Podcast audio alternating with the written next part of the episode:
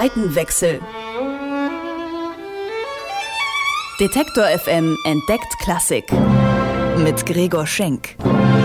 Präsentiert vom Gewandhausorchester. Ich lebe Musik. Popmusik. Das ist mein Beruf. Ich bin Musikjournalist. Aber was ist da drüben? Auf der anderen Seite. E-Musik? Hochkultur? Ist das wirklich so angestaubt, wie es klingt? Früher mussten die Leute ja auch zu irgendwas raven. Wie geht Klassik? Das will ich rausfinden. Deswegen gehe ich dahin, wo Klassik gelebt wird. Zum Gewandhausorchester. Zeit für einen Seitenwechsel.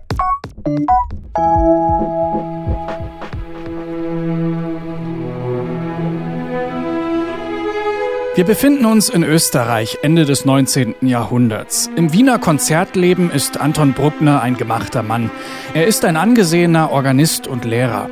Doch sein Herzblut fließt in der Sinfonik. Und da fehlt ihm noch die große Anerkennung. Vielleicht auch, weil er nicht mit der Wiener Elite in den edlen Kaffeehäusern verkehrt, sondern in die Tiefen der Bierkeller vordringt. So wird es jedenfalls überliefert.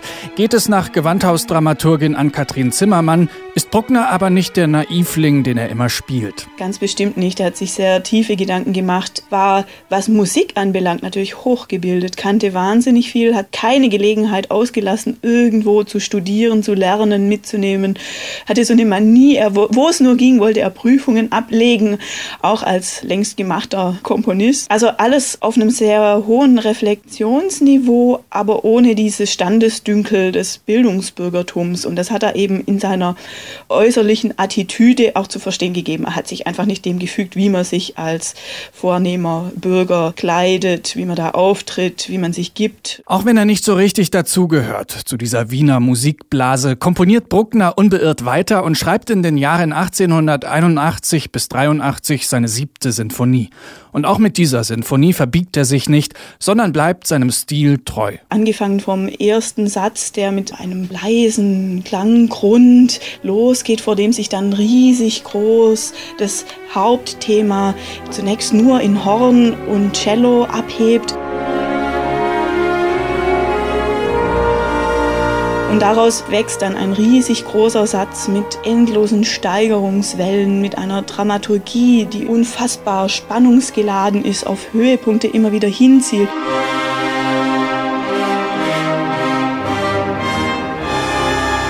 manchmal dann der Verzicht wieder streckenweise auf eine hohe Ereignisdichte, manchmal bleibt endlos lang ein und dieselbe Harmonie.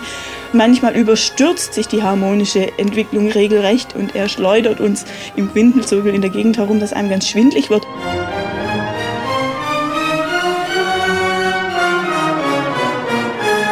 Als Bruckner an der Sinfonie arbeitet, erreicht ihn die Nachricht vom Tod Richard Wagners, seines großen Vorbilds. Die Trauer über den geschätzten Kollegen lässt Bruckner in die Musik einfließen. Doch wie viel Wagner steckt tatsächlich in der Sinfonie? Ich bin da ja immer ein bisschen skeptisch. Es gibt nichts Dienlicheres für die Rezeption eines Werkes, das klingt furchtbar makaber, als wenn irgendjemand stirbt. Sei es Sechste Sinfonie Tchaikovsky, sei es Requiem Mozart, also irgendwie, wenn so etwas eintritt, dann hat urplötzlich das Werk eine enorme Öffentlichkeitswirkung und alle stürzen sich darauf, Legenden bilden sich etc. Bruckner stößt diese Legendenbildung selber an. Er ist es, der die Geschichte in die Welt setzt, dass der zweite Satz unmittelbar mit dem Tod Richard Wagners zusammenhängt. Das große Konzept entsteht aber unabhängig davon. Der Satz ist zum größten Teil schon fertig komponiert, als Wagner stirbt. Möglicherweise hängt mit dem Tod zusammen, dass Bruckner erstmals die Wagner-Tuben einsetzt. Instrumente, die Richard Wagner 1870 eigens für den Ring der Nibelungen bauen ließ.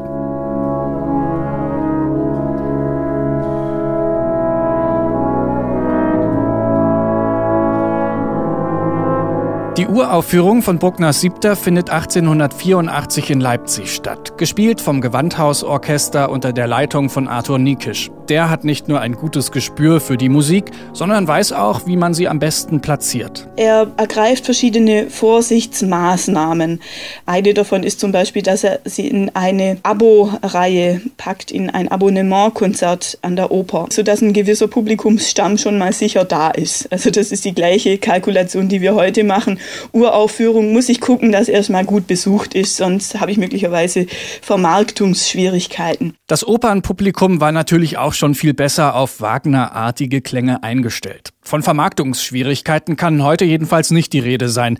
Die siebte zählt zu Bruckners erfolgreichsten Sinfonien und ist insbesondere hier vom Spielplan nicht wegzudenken, sagt Gewandhausmusiker Tom Greenleaves. Es ist natürlich auch sehr besonders, wenn man die siebte spielt, zu wissen, dass unsere Vorgänger im Orchester dieses Werk eben uraufgeführt haben das weiß man und man hat einfach ein besonderes Gefühl, dass die Kollegen damals das unter Arthur Nickisch in 1884 zum ersten Mal gespielt haben und dieses Werk dann so erfolgreich in die Welt hinausging. Tom Greenleaves spielt Pauke im Gewandhausorchester. Bei Bruckners Siebter muss er erst mal 20 Minuten auf seinen ersten Einsatz warten. Ist das nicht langweilig? In manchen Werken kann das manchmal ein bisschen problematisch sein. Bei Bruckners Siebter ist das echt wirklich kein Thema, weil das ist solch großartige Musik und es wird einem da überhaupt nicht langweilig. Das ist wirklich nur ein Geschenk, wenn man da mitten im Orchester sitzt und 20 Minuten lang in diese irre Musik einfach baden kann. Nach diesen 20 Minuten setzen dann die Pauken ein, mit einem ganz langen Wirbel.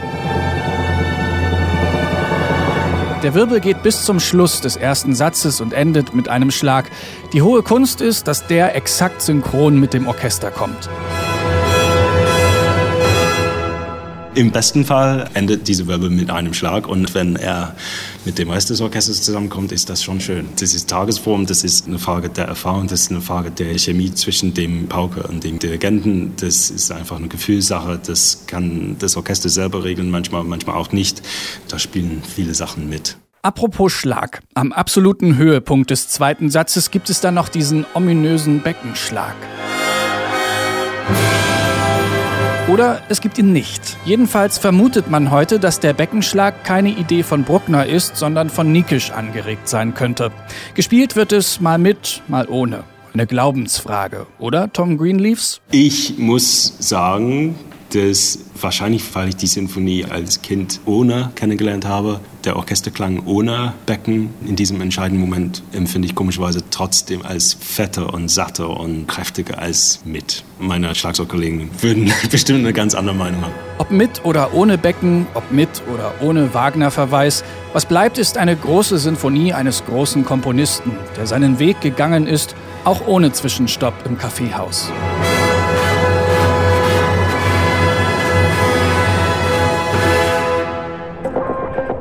Seitenwechsel.